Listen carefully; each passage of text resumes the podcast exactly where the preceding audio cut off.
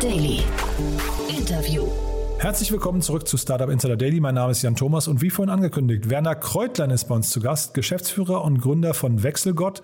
Ein Online-Vertragsmanager, der Kunden dabei helfen möchte, ihre ja, Optimierung von Verträgen und Versicherungen weitestgehend zu automatisieren. Ist äh, ziemlich clever, wie sie das machen, denn sie sind ein B2B2C-Startup, das die Bankbeziehungen und die Bankverbindungen und auch das Vertrauen, das man in Banken normalerweise hat, das nutzen sie, um Kunden zu akquirieren Dort wurden gerade 5,6 Millionen Euro investiert und ja, dementsprechend eigentlich ein sehr spannender Ansatz mit vielen Facetten, die ich so noch nicht kannte. Also von daher lasst euch mal überraschen. Kurz noch der Hinweis auf die weitere Folge nachher. Um 16 Uhr geht es hier weiter mit Hannes AB, dem General Manager Germany von Westler Deutschland. Und das ist auch ein sehr, sehr cooles Unternehmen, muss ich sagen. Das ist, glaube ich, für jeden interessant, der irgendwie so auf die neuesten Gadgets steht oder der ja gerne E-Bike fährt, aber auch gerne E-Scooter. Denn Wessler baut genau die Mischung aus beiden, nämlich ein, ja, man kann fast sagen, eine neue Fahrzeugkategorie, die so ein bisschen an beides erinnert und haben jetzt gerade ihren Deutschlandstart vollzogen und genau darum geht's. Also ist ein sehr, sehr spannender Ansatz. Ich hoffe, es macht euch Spaß. Es lohnt sich auf jeden Fall da reinzuhören. Das, wie gesagt, dann um 16 Uhr. Jetzt kurz noch die Verbraucherhinweise und dann Werner Kreutlein, der Geschäftsführer und Gründer von Wechselgott. Insider Daily. Interview. Ja, dann gehen wir nach München runter. Bei uns ist Werner Kreutlein, Geschäftsführer und Gründer von Wechselgott. Hallo Werner. Hallo, grüß dich. Ja, freue mich, dass du da bist und wir sprechen über eure Finanzierungsrunde.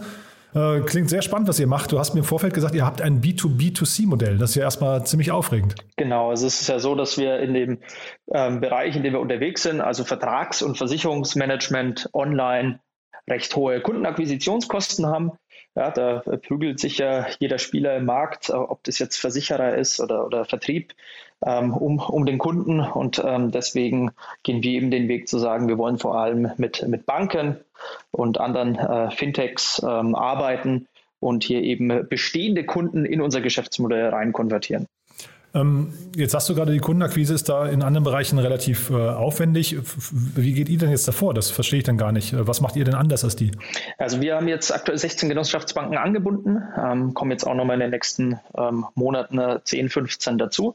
Und bei den Banken ist es so, die haben natürlich schon bestehende Kunden, bestehende Kundenbeziehungen, aber nicht im Versicherungs- oder im Vertragsbereich häufig ja, eine, eine niedrige Durchdringung was die, was die Themen angeht, äh, weil die Kunden vielleicht schon woanders sind, im Versicherungsbereich zum Beispiel, ähm, ob das die Allianzagentur ist oder irgendein Vertrieb oder äh, vielleicht Check24.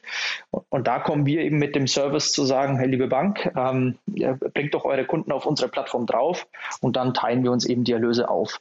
Und so haben wir erstmal initial keine Kosten, um Neukunden zu gewinnen, sondern eben ein, ein ja, Revenue-Split-basiertes Modell. Und das funktioniert gut, ja? Das funktioniert gut. Also wir sehen natürlich, dass es auch hier äh, Stück für Stück äh, äh ja eine Herausforderung ist, äh, die richtigen Vertriebs- und Marketingkanäle zu finden. Ja, wir waren, äh, sagen wir, die besten Konversionsraten haben tatsächlich ähm, Briefkampagnen. Das Aha.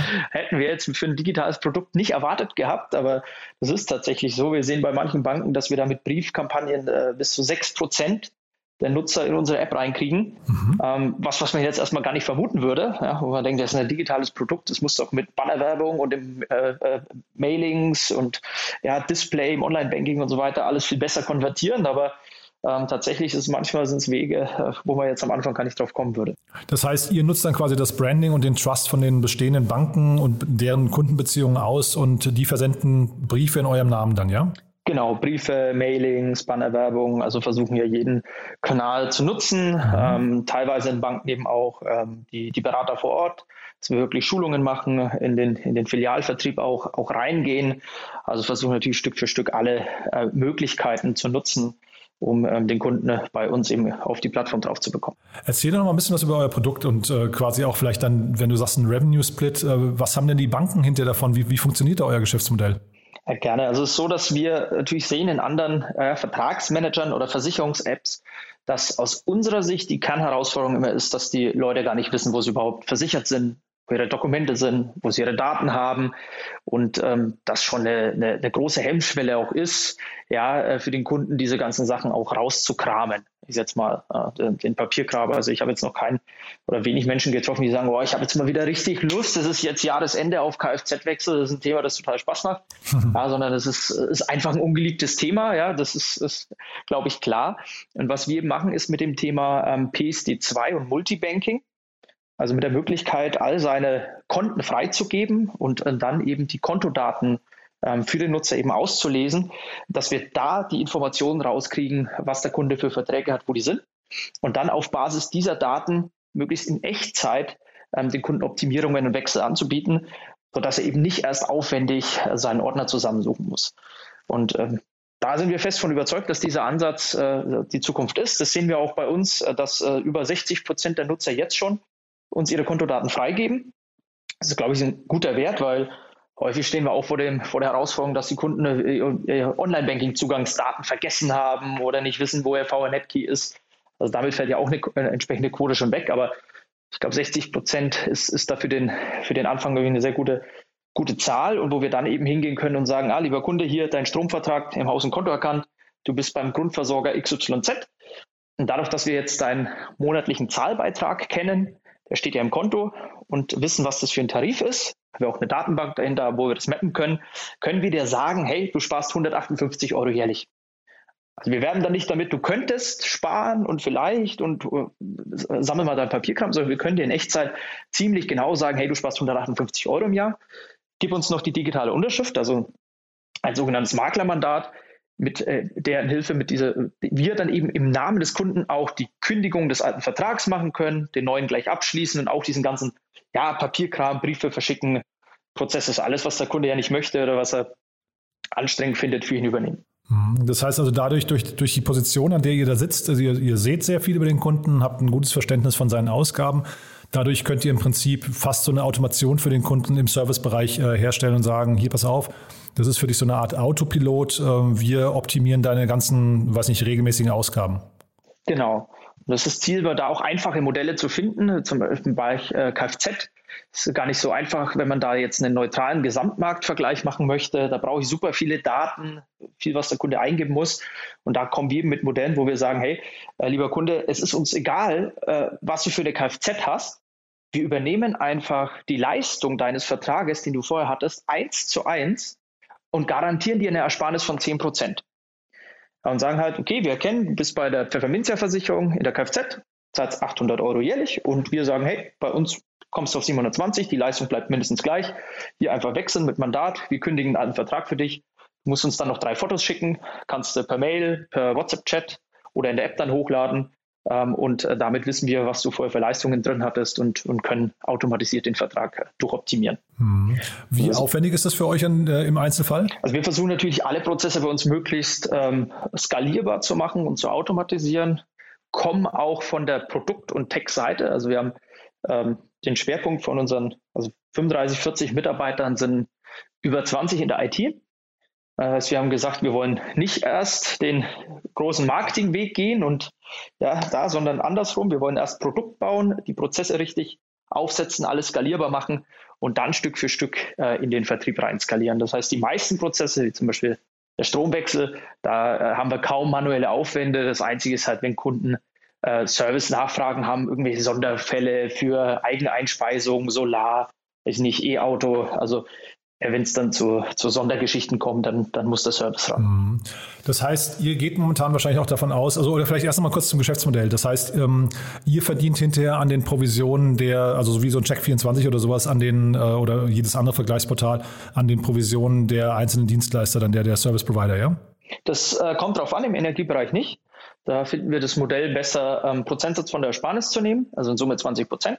Und dafür sind die Verträge äh, provisionsfrei und äh, wir agieren hier wirklich neutral, weil es ja häufig bei so Vergleichsportalen auch vorkommt, dass dann ein Energieanbieter ähm, beworben wird, der vielleicht äh, ja doch insolvenzgefährdet ist oder dann diese Neukundenboni, die es im Energiebereich gibt, nicht auszahlt. Und deswegen ist es im Energiebereich aus unserer Sicht richtig, ein neutrales Geschäftsmodell zu nehmen, bei dem ich wirklich anbieterunabhängig äh, agieren kann und im Versicherungsbereich natürlich ähnlich als, als Makler. Da kriegen wir aber eine ähm, Provision vom Versicherer, die bereits im Vertrag enthalten ist, sagen aber ganz klar, dass wir zum Beispiel in unseren Tarifvergleichen, ähm, wenn der Kunde jetzt, sagen wir mal, der will neutral eine Hausratversicherung abschließen, dann listen wir die Verträge erstmal einfach nur nach Preis auf und zeigen ihm natürlich, wo sind die Leistungsunterschiede. Aber auch hier gehen wir den Weg, dass wir sagen, transparent, wir wollen ähm, dem Kunden ein neutrales äh, Bild vom Markt geben.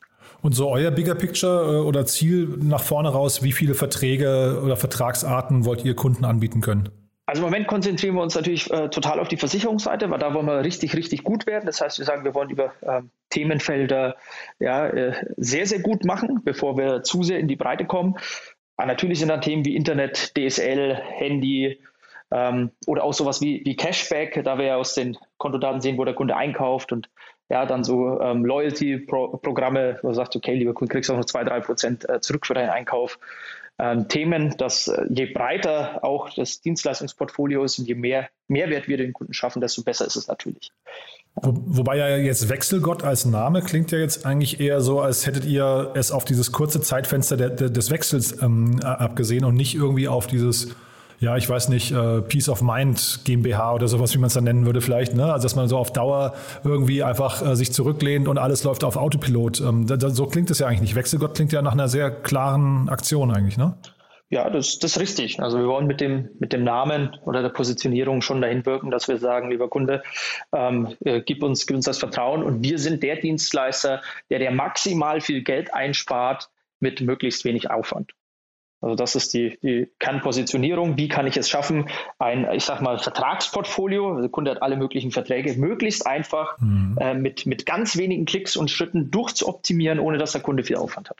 Und sag mal, euer typischer Kunde, das klingt jetzt eigentlich so, als wären die schon ein bisschen älter, ne? Weil wenn du sagst, ihr habt da, ihr seid so im, wir kommen auch gleich zur Finanzierungsrunde, ihr seid im äh, Volks- und Raiffeisenbankenverbund, ähm, du hast gerade von Briefkampagnen gesprochen. Das klingt alles so nach äh, einer senioreren Kundenschicht, also jetzt nicht die N26 äh, und, und Trade Republic-Nutzer, ne?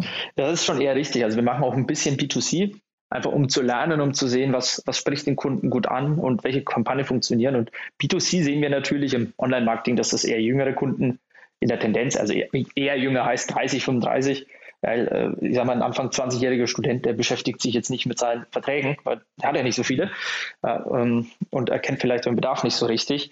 Und im Genossenschaftsbanksegment ist der, der durchschnittliche Kunde eher um die 50 und genau das finden wir auch spannend zu sagen, alle, äh, ich sag mal, Startups und Fintechs gehen so auf diesen Digital Native drauf und äh, wir haben eher über unser Modell ähm, die, den Zielfokus auf den Kunden, der ja auch viele Verträge hat ähm, und den über diese gemeinschaftliche Zusammenarbeit im Vertrieb auch zu konvertieren. Also eher ältere Kunden, also ja, eher gegen 50 dann. Mhm. Ja, ich, ich frage das vor dem Hintergrund der nächsten Frage, nämlich der, dem Customer Lifetime Value. Wie kann man sowas eigentlich berechnen dann?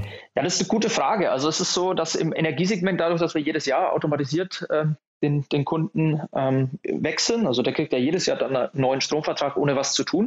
Da sehen wir, dass wir jetzt, äh, sind ja auch schon im dritten Jahr mit manchen Kunden im Wechsel, dass wir da sehr, sehr niedrige Absprungraten haben.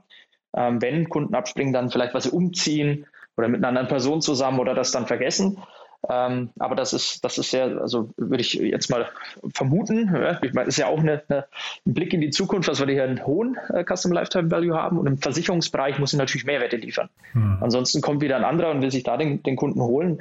Und da sagen wir natürlich auch, wir müssen den Kunden immer wieder, wie jetzt mit so einem 10%-Modell bei Haftpflicht, Hausrat, Kfz, Zukunft anderen Sparten, wir sind Kunden immer wieder irgendeine Form von Mehrwert liefern, wo wir sagen, hier, hier können wir da wieder was sparen, da wieder was optimieren, dass der Kunde eben bei uns bleibt und auch äh, ähm, da eine Bindung entsteht. Ansonsten ja, kommt es darauf an, in welcher Sparte. In Kfz ist es normalerweise sonst niedriger, wenn ich keinen Mehrwert liefere. Customer Lifetime Value im Wohngebäudebereich ist es äh, recht lang. Die wenigsten Kunden wechseln jetzt irgendwie auf ihre Wohngebäudeversicherung. Hm. Und jetzt habt ihr eine Finanzierungsrunde abgeschlossen. Das ist der Grund, warum wir auch heute sprechen. 5,6 Millionen Euro habe ich hier stehen.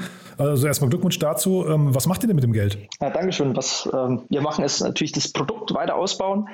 Ähm, vor allem auf der Versicherungsseite ganzheitlich, ähm, eben auch das Team skalieren. Es gibt ja auch, ich sag mal, Versicherungsbereiche, die kann ich leider noch nicht digital durchoptimieren. Also jetzt mal eine Berufsunfähigkeitsversicherung.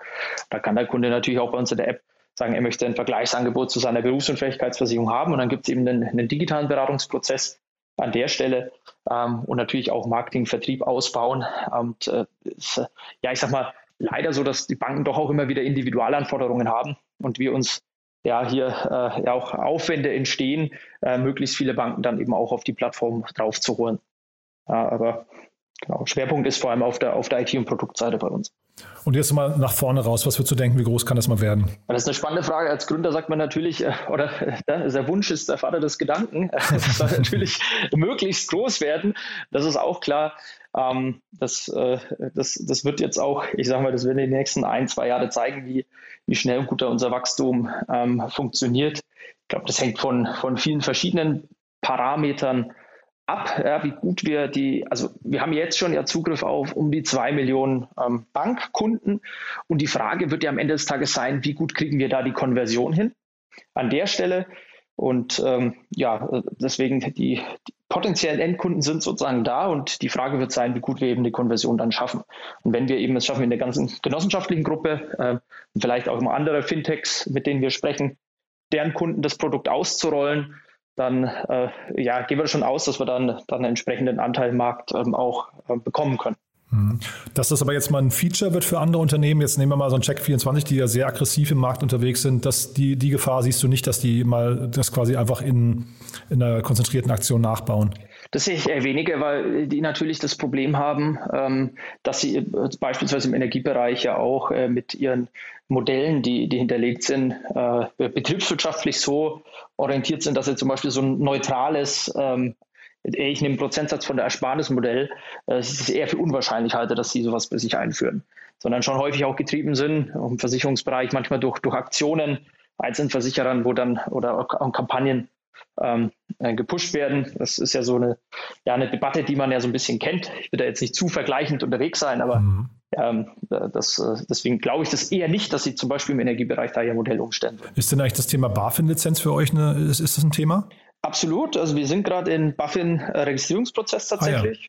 Und planen, dass wir das äh, jetzt im, im, Q4 noch abgeben und äh, gehen davon aus, dass wir dann ähm, ja, im nächsten Halbjahr ähm, 22 auch ähm, die KID-Lizenz Waffenregistrierung haben, womit wir dann eben auch ähm, das ganze Thema PC2 und Multibanking bei uns äh, selbst abbilden. Also da äh, ist uns schon wichtig, dass die Daten auch äh, vertrauenswürdig eben bei uns äh, liegen die Credentials. Unserem, mit unserem Partner entwickeln wir das zusammen. Ähm, und äh, ja, hier entsprechende Sicherheit darüber herrscht und nicht bei sagen wir, anderen Partnern, ähm, ja, die vielleicht ja, sonstiges mit den Daten auch machen könnten. Und da habe ich mal gelernt, ne, die BaFin-Lizenz in einem Land langt dann, um in Europa komplett auszurollen, ne? Ja, also gibt ja da unterschiedliche Formen von diesen Lizenzen. Also äh, KID ist sozusagen Kontoinformationsdienst. Das heißt, dass wir dann ähm, eben die, dieses Multibanking-Thema entsprechend spielen können. Da gibt es ja dann noch ZAG, also Zahlungsauslöse, äh, Dienst etc. Und, und, natürlich die Vollbanklizenz, die ist aber dann schon weiter entfernt. Da gibt es ja noch mehr dann äh, Hürden und Auflagen.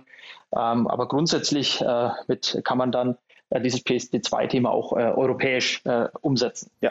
Und ist das leicht skalierbar, euer Thema, oder muss man da wirklich jedes Land nochmal komplett neu denken? Grundsätzlich jedes Land neu denken, weil es natürlich Märkte gibt, die näher dran sind an, an Deutschland.